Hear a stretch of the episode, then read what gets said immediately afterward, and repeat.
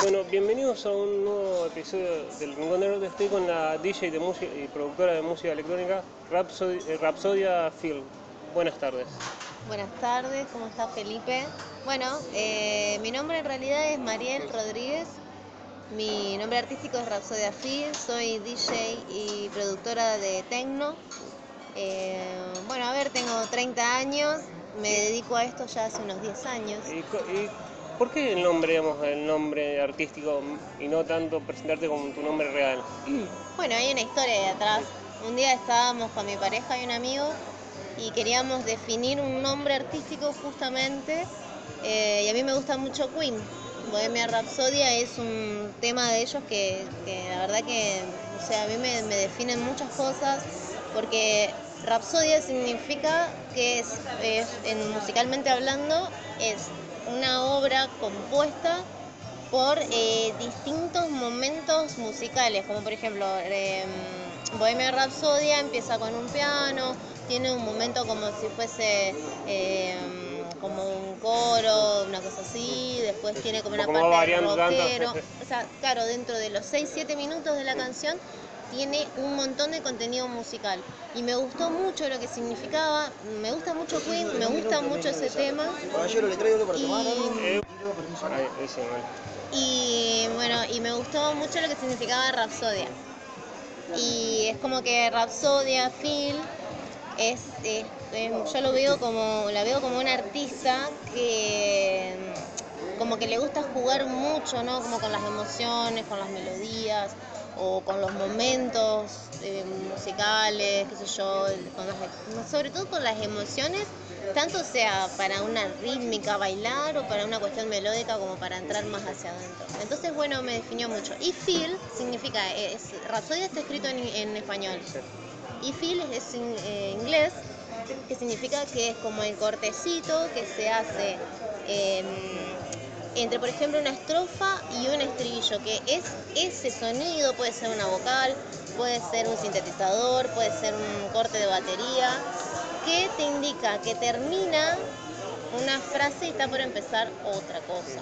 Por ejemplo, de una estrofa a un estribillo, un cortecito, eso significa... Sí. Y bueno, de ahí nació el nombre Rapsodia Fin. ¿Y por qué el, el tecno? ¿Fue lo que siempre te gustó o fue como algo de dijiste quiero hacer este género? Bueno, fue un descubrimiento, porque en realidad cuando yo inicié hace 10 años atrás, como nuestro queridísimo Hernán Cataño, yo me dedicaba a hacer fiestas de otro tipo. Él cuando inició hacía casamientos y yo cuando inicié hacía eh, un boliche gay en Paraná, empecé así haciendo con, con pop, con electrónica, y después con los años eh, me fui tirando más hacia la electrónica porque siempre me gustó desde muy chica. Ya desde el 2008 ya me gustaba muchísimo la electrónica. No entendía bien qué era lo que escuchaba, pero ya me gustaba mucho. Y con los años, cuando de Paraná me vine a Rosario, ahí fue cuando que empezó realmente de definirme que lo que quería hacer en la electrónica. Empecé con Tech House, que muchos comenzamos así, con ese estilo que es como lo más familiar, por es lo más bailable. Un día fui a una fiesta que estaba tocando Bacon a NMT93, que son, en esto, ahora están separados, pero son un dúo de, de DJs de techno, productores muy buenos, y la verdad que los escuché a ellos, son, de acá, son argentinos. Y bueno, me volaron la cabeza, y a partir de ahí que conocí el techno, me quedé ahí y eso fue lo que me hizo cambiar el estilo. ¿Y qué diferencia tiene un tecno de un tecno de un tech de un tecno de un tech ¿Qué diferencia digamos los, los géneros musicales en la electrónica? Hay muchísimos. Hay... Bueno, las diferencias son infinitas. El tecno, el tecno es oscuro, es profundo, eh, tiene kicks y bajos mucho más, más duros, más gordos, más fuertes. Eh, tiene, eh, digamos, tiene, se trabaja mucho con sintetizadores, muchos sonidos de, parados de sintetizadores, eh, hay muchas melodías, es, como que hay otro trabajo, hay mucho trabajo de síntesis. Lo que es Tech House es más, es más rítmico, es más bailable, se pueden aplicar muchas percusiones, es como que va, va por otro lado, es más, ¿cómo decirlo? Es como que eso es, es más bailable, podés ponerle otro tipo de melodías, más house pueden ser también, o podés jugar con vocales repetitivas, de otras formas. Se No, trabajan con sintetizadores es- también. diferencias, digamos, que marcan uno de otro y después como en el Claro. el- los que son, digamos, minimal house, ya se pueden combinar con otro género y el tech es como más marcado más solo un género.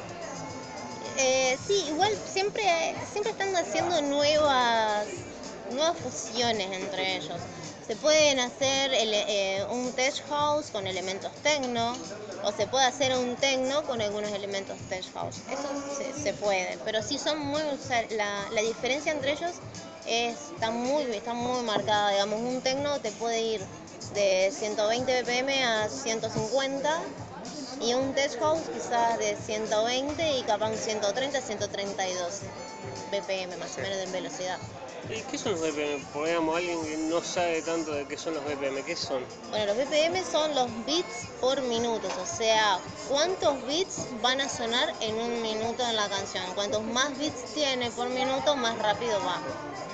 Eh, ¿Y cómo fue ese quiebre, digamos, decir, de tocar una, digamos, en, un boliche a producir música electrónica, digamos, cómo fue ese quiebre? decir, me quiero ser DJ y productora. abismal. Porque cuando, aparte de cuando empezás a producir, ya la mirada de DJ que tenías solo como DJ te cambia un 100%. Cuando vos empezás a crear la música, empezás a entender además a los otros productores.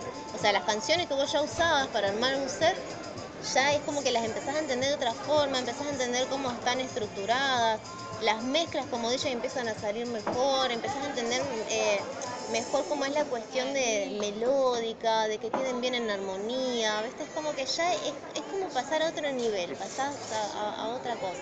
¿Y es lo mismo? ¿Se puede llegar a ser DJ y productor eh, o son cosas que son distintas, digamos? Como ya sos productor, no sos tanto DJ. Eso es- depende de cada uno. Hay algunos que son muy buenos productores y no les interesa ser DJ. Hay muy buenos DJ que no les interesa ser productores. Y hay productores y DJ que lo hacen muy bien. Y hay algunos que son más productores que DJ y otros que son más DJ que productores, pero hacen las dos cosas de la misma manera. Eh, eh, Ah, La- diferencia de DJ y producción. Bien. Y, bueno, yo creo que va en, en la pasión que cada uno tiene con, con respecto a, tocar, a ser DJ o a producir. No sé, en mi caso, a mí me gusta más tocar, pero porque ya vengo tocando hace mucho tiempo. Pero a la hora de producir me gusta mucho también y estoy estudiando y perfeccionándome para eso. O sea, estoy como en crecimiento en cuestión de la producción. se sigue trabajando siempre, es como, empiezo a ser productor y no, no, no, estudio, no, no me voy profesionando nunca, sino es siempre un trabajo de, se va aprendiendo todos los días. Todos los días hay que aprender algo diferente porque aparte cuando vos iniciás este camino de DJ de producción siempre hay algo más para aprender. Yo cuando observo a mis colegas siempre aprendo algo de ellos.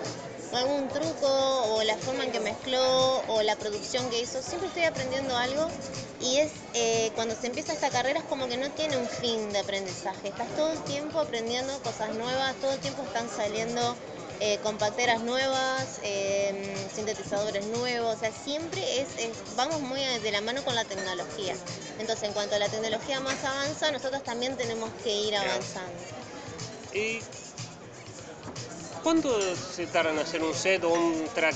¿Son cosas que son parecidas o son distintas? ¿Tienen distintos tiempos de trabajo? Son distintas. Un track depende mucho de si ya lo tenés en la mente lo que querés hacer, si ya lo tenés en la cabeza qué, qué es lo que querés hacer. Y si estás improvisando, puede que te lleve un poco más de tiempo, vas escuchando, ver qué es lo que tenés, qué te sale con los sintetizadores, los sonidos, para dónde querés ir.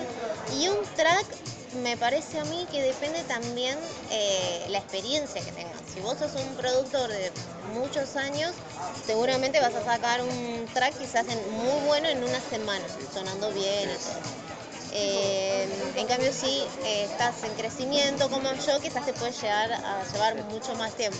Lo que respecta a un set, como a mí me gustan hacer los sets, manejo mucho las melodías que, estén eh, que estén armónicamente. Entonces me tomo el tiempo de trabajarlos con lo que se llama rueda de Camelot, que es lo mismo que el círculo de quintas para los músicos. Y bueno, que queden bien tonalmente y que queden bien enérgicamente, porque muchas veces pegan tonalmente, pero enérgicamente o bajo o sube demasiado. Viste, es una cuestión de, rítmica o de energía que ya tienen los tracks. Entonces me tomo un tiempo y me puede llevar entre que los selecciono, ponerle, hago un filtro de 100 tracks para armar un set de una hora para presentar que llevará unos 14 o 16 tracks. Y eso me lleva por lo menos toda una tarde y después grabarlo me lleva su otro tiempo. Ponele que en dos días lo tengo listo y masterizado y todo ya para, como para entregar. ¿Y cómo fue esa... ¿Tuvo diferencia la primera presentación como DJ en un boliche a la primera como, como productora y DJ de música electrónica? ¿Son, ¿O fueron distintas? Fueron, son distintas, son muy distintas. Eh, es como que en lo que es un boliche la gente está esperando que vos le pases el tema que está de moda en la radio, lo que quieren escuchar, digamos, estás, como muy pendiente del minuto a minuto de lo que va saliendo de moda. Como DJ de electrónica, la gente te va a escuchar y quiere, o sea, y aprecia la música que vos les ofreces. No te están pidiendo que le pongas algo en especial. Es muy distinto. La postura hacia un DJ de electrónica, la gente está mirándote a vos en la cabina. En cambio, en un boliche, la gente está con su grupo de amigos bailando. es muy distinta la postura que hay. Está, más bailando, con, digamos, mirando al resto, a lo que está pasando en el resto y, en la fiesta te están mirando a vos. Que... Están mirando al DJ, o sea, lo que el DJ tiene para ofrecer musicalmente. A mí, en lo personal, eh, fue hermoso. O sea, fue muy, muy, fue como mágico porque pasé de, un, de una forma de ver la pista a verla de otra, en donde la gente eh, realmente festejaba la música y era algo que ellos ni sabían lo que yo estaba por poner. Era como mm, eh, lo que te, estamos escuchando ¿Y cómo fue? Digamos, ¿Había amigos? ¿Fue como me presento y la tomo? Eh, ¿Había nervios o no en esa primera presentación? Sí, había nervios. Pasa que fue como que fue pasando de a poco, de una manera progresiva. Yo dejé los boliches, eh, nos vinimos con mi pareja Rosario, de ahí empecé con el Tech House y ahí tuve alguna que otra fiestita, pero no, no muy grande. De la mano cuando me corría, no, había empezado a producir ya y después al tiempito ya me había pasado al tecno y ahí es como que eh, me tocó una fecha muy linda para cerrar, acá el, el boliche se llama Underbeat y, y, esa fue la experiencia creo que, que más me marcó y fue antes de que empiece la cuarentena. O sea, cuando había arrancado Rhapsody Phil a tocar ya con Tecno, eh, a los pocos meses había empezado la cuarentena. Y lo que hice en ese momento de cuarentena es seguir adelante, seguir armando sets, eh, seguir armando videos, o sea, seguir mostrando que Rapsodia a pesar de la cuarentena está. ¿Y cómo fue, digamos, esa presentación y después no poderte presentar o presentarte de otra forma a la que te habías presentado por, la, por esta pandemia en la que venimos atravesando. Y es duro, pasás por un montón de, estados de ánimo, o sea, pasás por momentos de negación, de donde no, no puede ser, no lo puedo creer. Después pasás por un momento de no, no pasa nada y después y así hasta que bueno, lo terminás de aceptar y terminás de entender que, esto es un día a día, esto te enseña a vivir en un día a día, porque hoy te abre un bar y mañana puede que te lo cierren, por una cuestión de todo lo que está pasando a nivel mundial y a nivel acá Argentina. Entonces eh, te enseña a vivir el día a día y a disfrutarlo. Si se abre un boliche, ir y tocar y disfrutarlo como si fuese el último, porque no sabes cuándo te lo van a cerrar de nuevo. Y en su momento fue duro, en su momento eh, hasta, hasta no sentía motivación para armar sets, me costaba.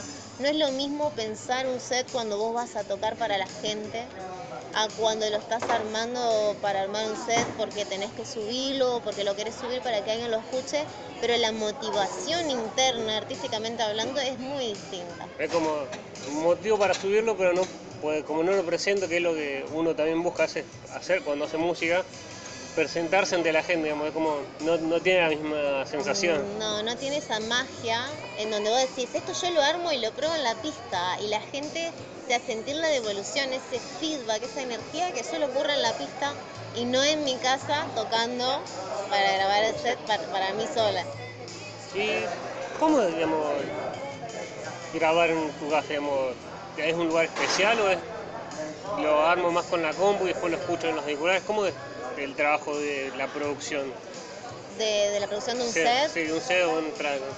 Bueno, yo trabajo con Recordbox, que es un programa justamente para DJs, que lo que vos haces, armás tu, como te armás en una carpeta común y corriente de una computadora, te lo armás ahí, le pones un nombre a la lista y le vas poniendo los tracks. Eso ya te lee, o sea, es especial para DJ, te lee BPM, que son los bits por minuto, te lee este, las tonalidades.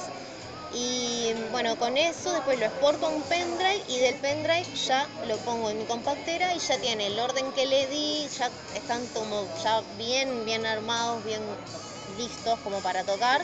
Y yo tengo unas compacteras que son el modelo Pioneer 350. Y bueno, con eso grabo el mixer con el que me, que me pude comprar esa vez. Tiene para ponerle un pendrive y poder grabar en vivo todo lo que estás haciendo. Entonces, bueno, grabo con eso, así, con eso estoy. Y tengo, bueno, el estudio lo tengo en mi pieza. Tengo la cama y el estudio pegadito. ¿Y qué opinión crees que es más una creación periodística o social esto de que la fama que tiene la droga o que la gente va a drogarse en las fiestas electrónicas o es todo un mito de la gente? De lo que dicen desde el periodismo. Se venía del periodismo, de la sociedad, la música electrónica es, o lo asocian mucho a la droga. Sí, lo asocian un montón, ¿no? Bueno, pero si vamos por otros lados, también el rock, no está muy lejos, los recitales. Eh, pasa que es como que no hay que confundir la música con la droga. Me parece que son dos cuestiones totalmente diferentes. El, eh, la música es, es global, es mundial, es unión, y la droga es personal. O sea, yo la verdad que no, no, no, no puedo decir nada porque es muy, es muy individual. O sea, sí se asocia o no. La, la lástima es que está asociado con la electrónica, eh, pero no lo están viendo en otros espacios que también están.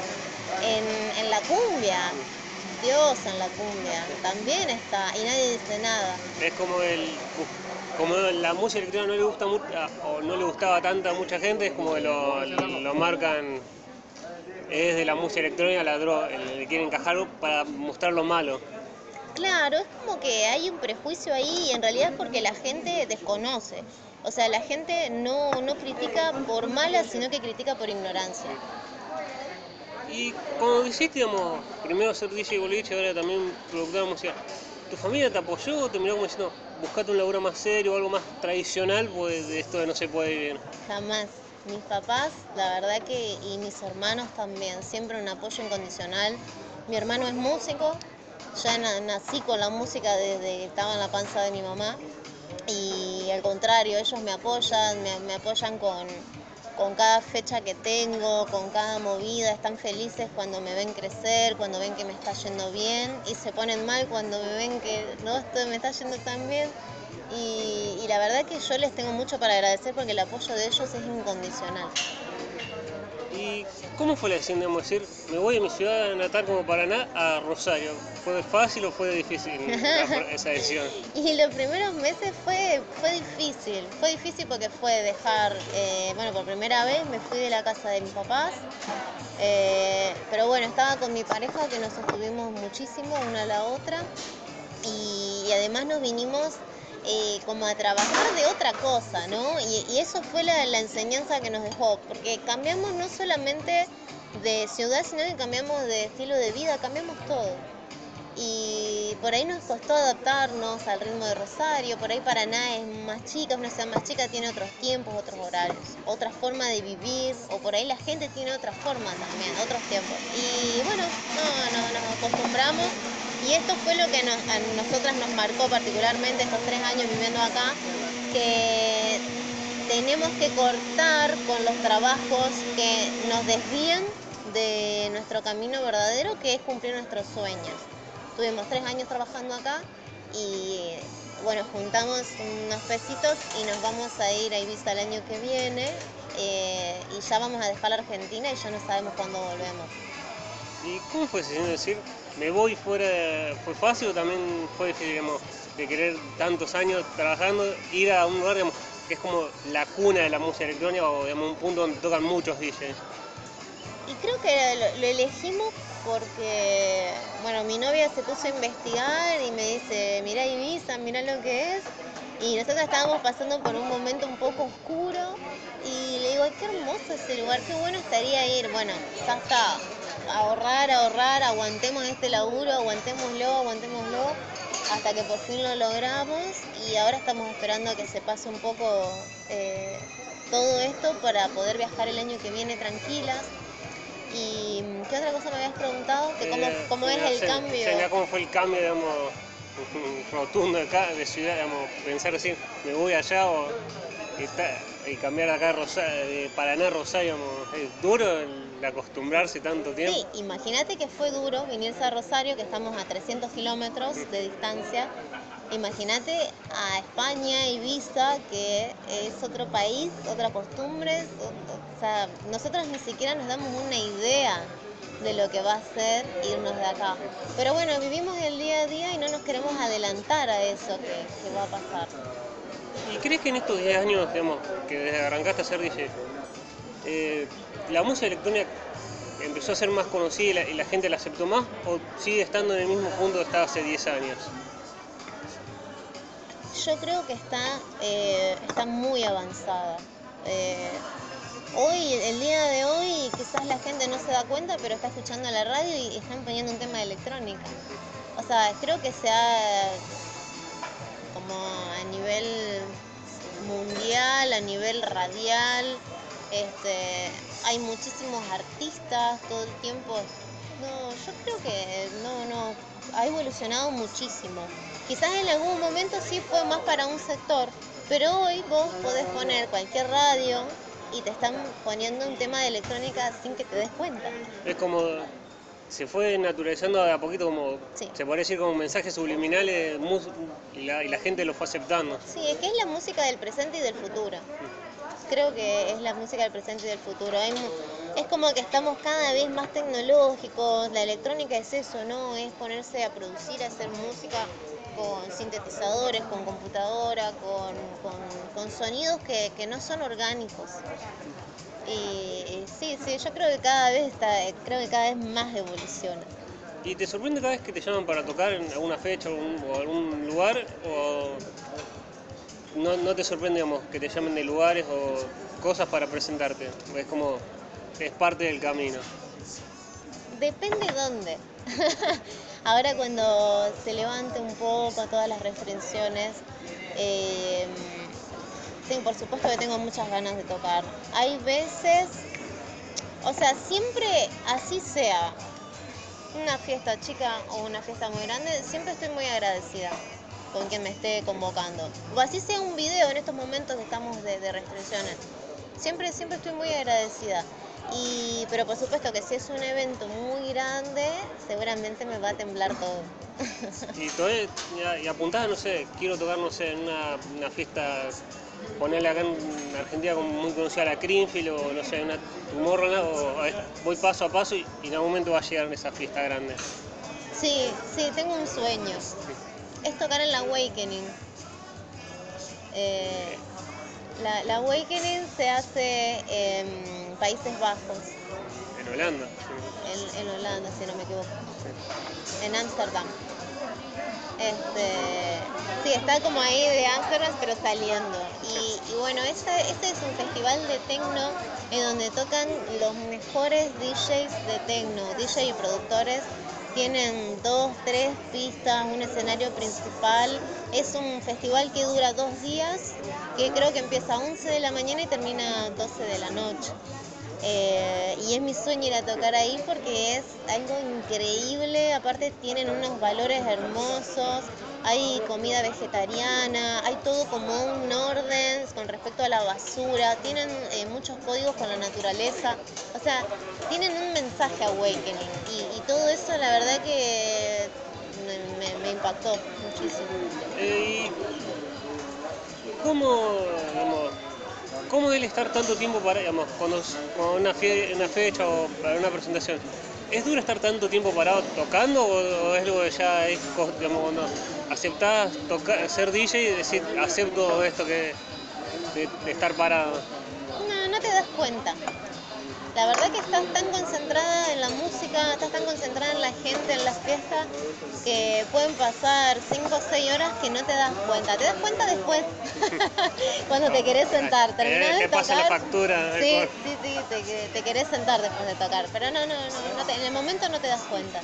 Y las cabinas de ser DJ de, de fiesta a, a DJ, digamos, a una fiesta electrónica, ¿son distintas o son lo mismo? Digamos, ¿Son cabinas que están lejos del público? ¿Cómo, cómo son? O depende de la fiesta también. Depende de la fiesta, claro, depende del boliche. Hay algunas cabinas, sea de fiesta electrónica o sea de boliche, que están muy expuestas. Hay otras que por ahí están un poco más escondidas. Eh, lo que sí noto que es a lo que aspiro es que a las grandes fiestas tenés un sonido increíble para vos sola, eh, para tocar en la cabina, tenés las mesas armadas. La diferencia también otra que encuentro es que eh, por lo general en las fiestas electrónicas ya hay un setup que es con lo que vos vas a tocar. En cambio con los de con, un boliche por lo general te tenés que llevar vos. Es como en, el boliche, digamos, eh, vos sos el que arma el, espacio y en la fiesta, digamos, como te van marcar, te dan todo para que vos trabajes tranquila. Claro, y eso tiene mucho que ver también porque siempre no, no es un solo DJ en la electrónica, siempre son tres o cuatro, entonces ya dejan un setup armado para esas tres o cuatro personas que van a tocar. ¿Y cómo, digamos, en la- digamos uno toca y después se va o el, o el DJ se queda a ver al otro? Y eso depende, es muy personal. A mí me gusta ir a escuchar los que están antes de mí y si me puedo quedar para el que sigue, me quedo. Me gusta mucho escuchar a mis colegas porque me nutro mucho. Y, el tema, de, digamos, lo- en la fiesta está el opening, el warm-up y el, el- y el main, que es el que cierra. Digamos, ¿Eso depende de la trayectoria del DJ o es, también depende de la fiesta, cómo la quiere armar la fiesta? Si vamos a hablar de fiestas como en el metro, están pensados eh, en los line por trayectoria. Sí, sí, es por trayectoria. Y, pero después si hablamos de una fiesta más chica, y por lo general es por si producís, si ya estás adentro de algún sello, si ya pudiste sellar. Eh, eso también hace mucho la diferencia a, por ejemplo, un DJ que no es productor y nunca ha sellado en ningún lado. ¿Y los sellos de la música son los mismos que los sellos, no sé, puede ser Sony o, o son sellos especiales para grabar y, o graban también discos o son más ya, eh, set- sets o son más de los tracks? Claro, em, no, son los sellos de música electrónica son de tracks, por lo general muy pocas veces veo sets y me parece que son muy distintos porque es como que un, un sello como Sony va más como para una banda.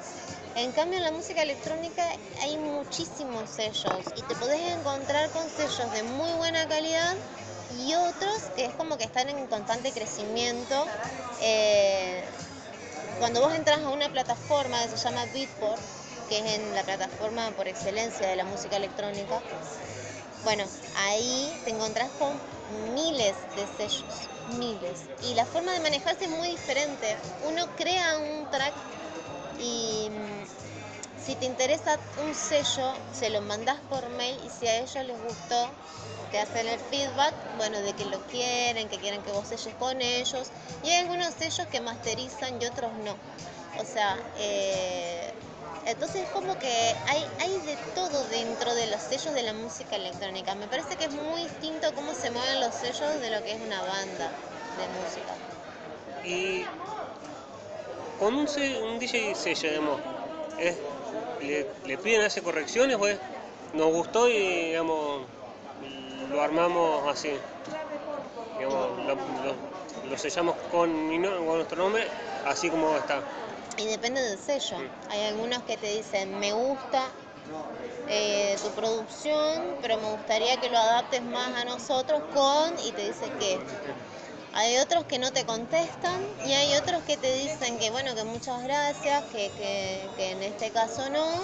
Y capaz que te pueden llegar, si vos les preguntas, bueno, si me pueden dar una devolución, te la dan, el por qué no. Y hay algunos que te dicen que sí directamente.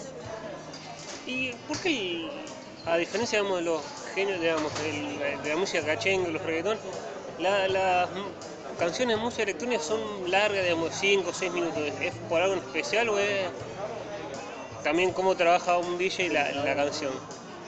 Están hechas justamente para mezclarlas, por eso tienen tanta introducción. Tienen un, minuto de intro por lo general, algunos 30 segundos. Se hace para que uno las pueda mezclar un track con el otro. Si por ejemplo hay, hay un track que tiene 6-7 minutos y el productor decidió hacer como en vez del extended mix, hace el original mix, quizás dure mucho menos, quizás dure 3-4 minutos como vos decís, pero no tiene toda la parte de introducción que se necesita para poder mezclarlos entre ellos. Para e- por eso son tan largos. Viste que siempre empiezan como, co- como, con Como un un bombo. y después es como la famosa explosión y después claro, sí. Toda esa parte introductoria es para poder mezclarlos. Y como, como estás produciendo, aún en un momento, como tenés el estudio cerca, digamos, ahí en tu casa, ¿tu pareja te dijo, terminar acá, eh, después seguí o te apoya hasta que vos termines el track? No, nos amoldamos. Aparte ella también trabaja con la música, trabaja con, la producción y todo, así que no, somos muy compañeras en ese sentido, para por ahí para no molestarnos, estamos con los auriculares. No, no hay inconveniente. Lo que sí por ahí al estar el estudio dentro de mi pieza es como que a veces no me pasan días que no salgo de mi casa.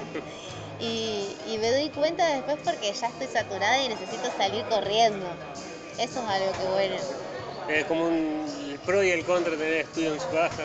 Y sí, Y dentro de poco vas a hacer un set, o no sé si vas a tocar con otro DJ para 45 set, digamos, un lugar que está armando, que presenta muchos DJs, ¿o no? ay sí, un grupo hermoso es. Eh, ayer grabamos, ayer a la tarde ya hicimos la grabación. Eh, él me invitó, Lelex se llama, también es DJ productor de Tecno. Eh, creo que es de San Lorenzo, acá cerquita de Rosario. Y sí, ya hicimos la grabación ayer, salió todo muy bien, muy profesional todo, los chicos de 45 set, un muy lindo grupo humano. Eh, y salió bien, esto va a salir recién para poder verlo en YouTube para septiembre, me dijeron. Es toda una sesión especial que están haciendo donde presentan con cada planeta una, un, un set diferente B2B, ese es el formato. Pero, B- B2B significa que hacen uno y uno. Los DJs somos dos, B2B significa uno pone un tema y el otro pone otro y así vas haciendo uno y uno. ¿Y, y cómo, digamos, cómo es combinarse con otro DJ? Digamos? ¿Es como diciendo, vamos por este lado? O, o es como, voy poniendo mi tema y después vos te acoplas al mío? Bueno, hay, hay distintas maneras. Podés, tenés ese de te vas acoplando en el momento y hay otro que cuando él me invitó yo le, le dije que, que bueno que lo vayamos armando juntos y eso hicimos. ¿Y de cuántas oraciones, digamos? ¿Son de una hora? ¿De cu- de cuánto fue este set que va a Este set una hora y media. El formato de 45 set es que sea un set de 45 minutos, pero en esta vuelta como somos dos, lo hicieron el doble, una hora y media. ¿Y crees que la mujer en, el tema de la música electrónica ha crecido, digamos, hay muchas más DJ o es como que todavía se está, las mujeres se están eh, amigando con la música electrónica? Hay cada vez más chicas y cada vez más comprometidas realmente con, con esta profesión. Eh, más que antes, seguro, seguro, hay, hay muchísimas más. sí. ¿Y qué vamos a- Algo que me- siempre, digamos, pues no sé, en el, en el reggaetón decís, porque como lo podés escuchar o qué sé yo, diferenciar a los artistas. ¿Cómo se puede diferenciar un DJ de otro? ¿Cómo alguien que te escucha a vos puede diferenciarte, no sé, de un DJ como Hernán Cataño o de otro DJ? Eh, yo creo que se nos vamos distinguiendo por la experiencia adquirida. Yo creo que un DJ cuando empieza a, eso yo te hablo desde mi constante crecimiento. Eh, que digamos que recién, no es recién, pero es como que yo siento que es como que estoy empezando a despegar. Y para distinguirse depende de muchas cosas. Podés distinguirte como, como un buen DJ productor, o sea, por tu música propia, o podés distinguirte por la manera en que vas llevando a la gente en minuto a minuto que vos vas poniendo tu música. O sea, yo creo que hay muchas cosas que te la da la experiencia. ¿Por qué Hernán Cataño es Hernán Cataño? Y porque vos andás a escucharlo o escucharte un set de él y es impecable. La música que pone, cómo lo pone, cómo elige los qué tracks elige. O sea, él te tira sorpresas, no te esperás. Es como que el, el DJ yo creo que lo que hace es educar musicalmente a quien lo va a escuchar. Y no te hablo educar musicalmente como si fuese... Esto es muy buena música el resto no. No, no, no, Me refiero a educar musicalmente según el estilo del DJ. Si yo voy a escuchar un DJ, eh, qué sé yo, como Bastida, que yo sé que hace un t-show bien arriba, bueno, espero de él que me eduque en su forma. O, de Richie Houghton voy a esperar que me eduque en su forma. Ah, ah, yo creo que va por ahí. No es que, que hay una música que porque es... Eh, no sé, una más culta que la otra, no. Totalmente no estoy de acuerdo. ¿Y qué opinión tenés de esta, digamos, si viniera alguien al estilo de lo que pasó en Bus, no sé si sé esta historia, digamos, de la pelea Papo con DJ sí. digamos, que dice, buscate un laburo serio porque el ser DJ no es, digamos, ¿qué le dirías y si, digamos, se equivocó Papo, ¿cómo, qué, qué pensás? La gente dice la música electrónica no es música o, no es un trabajo. Pasa que en realidad eh, se relaciona mucho al DJ como la parte de, de la fiesta, de que estamos todos así disfrutando, qué sé yo. Cuando te lo tomas de una manera profesional es un trabajo. Yo me levanto, hago mis meditaciones, leo un poco y arranco a estudiar, arranco con tutoriales, voy viendo qué música poner, qué está saliendo. O sea, es un trabajo de día a día y que si bien yo el, el resultado no lo estoy viendo ahora, yo apuesto y estoy trabajando día a día y es como, es muy, muy autodidacta porque eh, es como que queda como muy abstracto esto de la carrera de DJ, porque no es que yo voy y me formo como una abogada, en cinco años soy abogada. Esto es una formación que constante. depende de mí. Si yo un día no estudio, es un día que, que, perdí, ¿no? Entonces depende mucho de mí, es una, es una carrera que depende mucho de uno y aquellos que creen que no es un trabajo, es depende quién te lo dice. Si a mí viene y me lo dice un tipo súper exitoso o una chica súper exitosa en lo que hace y me dice lo que vos haces no es trabajo, yo lo voy a pensar. Pero si viene y me lo dice una persona que tiene un trabajo que ni siquiera ama lo que hace y me dice eso, y no lo voy a escuchar, no lo voy a, no, no, no me va a importar lo que dice. Por eso depende mucho del de, compromiso que uno tiene que em, de tomarlo como un trabajo y no como algo que está de moda o es por diversión. ¿Y tuviste alguna presentación cuando se empezó a liberar o todavía desde digamos, que te presentaste antes de arrancar la pandemia o todavía no, se ha podido a, fe, algunas fechas? Tuve presentaciones en las cuales me tuve que adaptar, que fue en, en bares, y en bares el tipo de tecno que toco no va, entonces me tuve que adaptar y eh, me adapté con otros estilos de música electrónica, como el house, el eh, melodic techno o progressive que son estilos de música que la verdad que son muy lindos para poner cuando la gente está tomando algo, está comiendo algo. Eh, y me, me, pasó esto de adaptarme y además descubrí música que las he escuchado pero nunca las había puesto. Y de escucharla, ponerla es re diferente. Estuvo bueno. ¿Te sorprendió, no sé, estar tocando en la misma fiesta que otro DJ que admirés o, todavía no te pasó nada? ¿Te sorprendió el DJ que venía después que vos o antes que vos? eh, como vos decís como algún DJ como muy reconocido. Sí, reconocido o, que, o te sorprendió de modo, que, aunque no sea tan conocido decir, wow, mira quién está tocando antes que yo, o que está tocando después de yo. Sí, me ha pasado, me ha pasado, no con grandes DJs, eh, la verdad que eso aspiro y quiero. me encantaría que eso suceda cuando antes, apa- aparte soy una persona muy ansiosa y quiero que todo me pase ya, pero bueno, hay que tener paciencia. Pero sí me ha pasado de colegas, amigos que, que me ha encantado la música, lo que han hecho, cómo han llevado la noche y han estado antes o después. eh, sí, sí, me ha pasado. Y la fiesta, digamos, la fiesta electrónica, ¿siempre con, con el mismo género o puede ser, digamos, primero viene un tech house y después viene un techno y después cierra con otro género o son todas del mismo género Bueno, los, distintos DJs? ¿Las que yo he ido o las en general? En general, digamos, en general, las que vos has tocado y las que, digamos, vos has ido. Bueno, por ahí las que he tocado se sigue una línea. Puede que empiece, sé yo, con un tech y después viene alguien que pone un techo oscuro y después hay una persona que termina con tecno.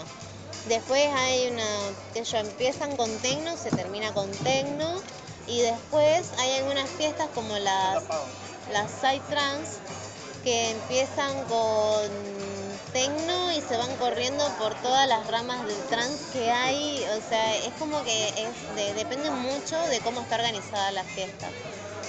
¿Y crees que, digamos, el- que las radios o gente como Emma Pimetti, que es productor, hagan conocido a los DJs, digamos, ha generado también la ayuda de, de que la, de que la música electrónica se haya hecho conocida? Y sí, sí, sí, sí. Yo creo que eh, las radios tienen mucha influencia. Eh, mucha gente escucha radio y, y sí, DJs como por ejemplo los de mm, eh, los de EDM, le decimos nosotros que es de Electronic Music Dance. Eh, ellos también hicieron mucho como para que la parte under de la electrónica también se haga conocida, porque gracias a gente como David Guetta o Martin Garrix, que lo hicieron desde el lado como comercial y radial, eso llegó a la gente y si bien es una electrónica distinta a la under, eh, se llega igual. ¿Y crees que, digamos, esto de tener más, más digamos, a como YouTube, donde vos has presentado muchos muchos sets tuyos, o, digamos, Spotify, ha ayudado a que los DJs que, digamos, que antes necesitaban, no sé, o sellar o tener un disco físico, le- se les daba más fácil ser conocidos? Sin duda, sin duda. Hoy todas las herramientas que tenemos digitales, como son Instagram, bueno, algunos usan Facebook, lo que es eh, SoundCloud, YouTube y bueno, cualquier otra plataforma digital te puede ayudar muchísimo a darte a conocer hoy comparado con cuando no había nada de esto. Es más, es una adaptación porque em, yo que vengo de una generación en la cual los celulares, bueno, los celulares recién estaban empezando. eh, a hoy de tener un manejo de Instagram, todo el tiempo te están llegando mensajes o alguien que reaccionó o ya viste, no sé, un productor o algo que te gusta, estás como, es como que estás un poco en la vida real y un poco en la vida digital. Y, y eso sí, por supuesto que sirve para que más gente te conozca, o sea, son herramientas que hay que saber usarlas y, y a utilizarlas porque realmente sirven. O sea, hoy si vos no estás dentro de las redes sociales la gente no te conoce y menos porque no hay dónde poder tocar. Entonces si vos no te moves por las redes sociales nadie sabe si vos estás o no estás, si seguís. ¿Y cuánto, digamos, le, le ves muy buenos beneficios a las redes sociales o, le das con miedo de decir, me pueden llegar a ser un, a- haber un- alguien que no le guste o que me hagan scratches por, digamos, que te puedan terminar hundiendo como dije, o son buenas herramientas las redes sociales? Pero eso depende de cómo uno actúe como profesional. Mm. si, si uno siempre tiene la cabeza fría y está lo, lo que, te lo que hablábamos antes, de ver a esto como un trabajo, eh, no vas a tener miedo de que nadie te escrache porque no estás haciendo nada. Así que, no, al contrario, más, si alguien que no le gusta, eh, está bien también, porque vivimos en la diversidad y, y si alguien que le gusta, mejor y que me siga y todo eso. eh, realmente, o sea, yo quiero que me siga gente que le gusta lo que hago. ¿Y cómo, digamos, ¿cómo, ves digamos, el trabajo digamos, con el tema de esto de las, mujeres? ¿Ha crecido no solo siendo DJ, digamos, el reconocimiento de las mujeres? ¿Ha crecido en estos 10 años o sigue igual que, siempre? Con esto el feminismo ha crecido mucho.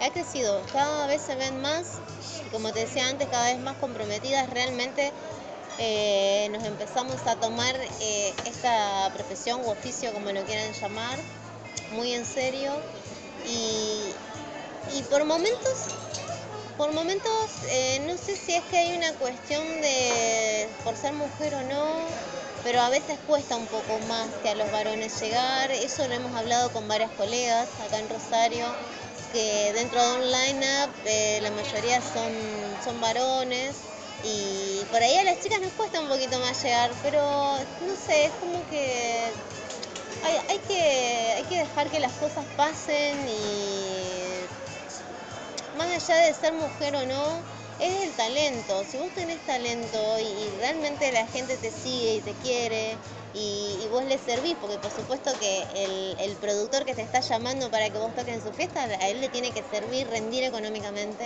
Eh, yo creo que hay que ir por ahí, no desde mi punto de vista, ¿no? No ir si es varón o es mujer, sino es si tiene el talento y la talla necesaria para estar en ese lugar.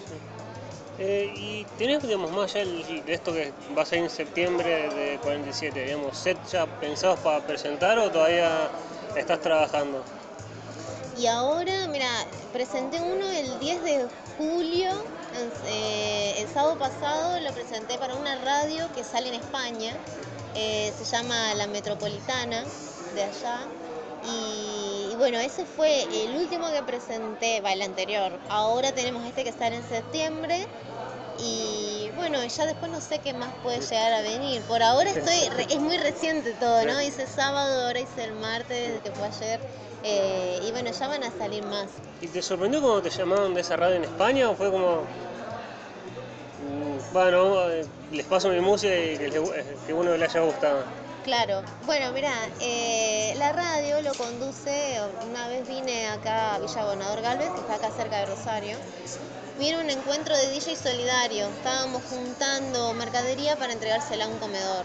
Y me vine desde Paraná para eso. Y ahí conocí el conductor de esa radio.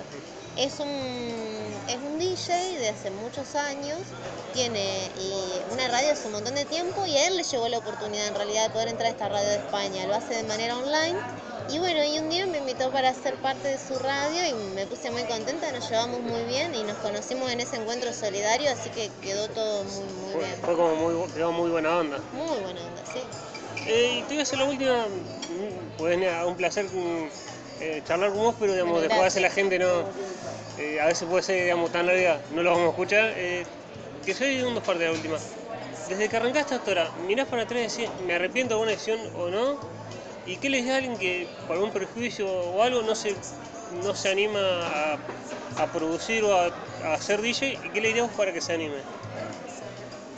Bueno, no me arrepiento de nada porque todo lo que hice me hace lo que soy hoy y eh, siempre cada día busco ser mejor no solamente en la parte profesional sino personal. Y para alguien que tiene miedo y no se anima, la vida es una sola y la vida hay que vivirla. Y si de última fallaste, no salió como esperabas, lo intentaste. Vas a llegar a ser abuelo y le vas a contar a tus nietos, por lo menos lo intenté.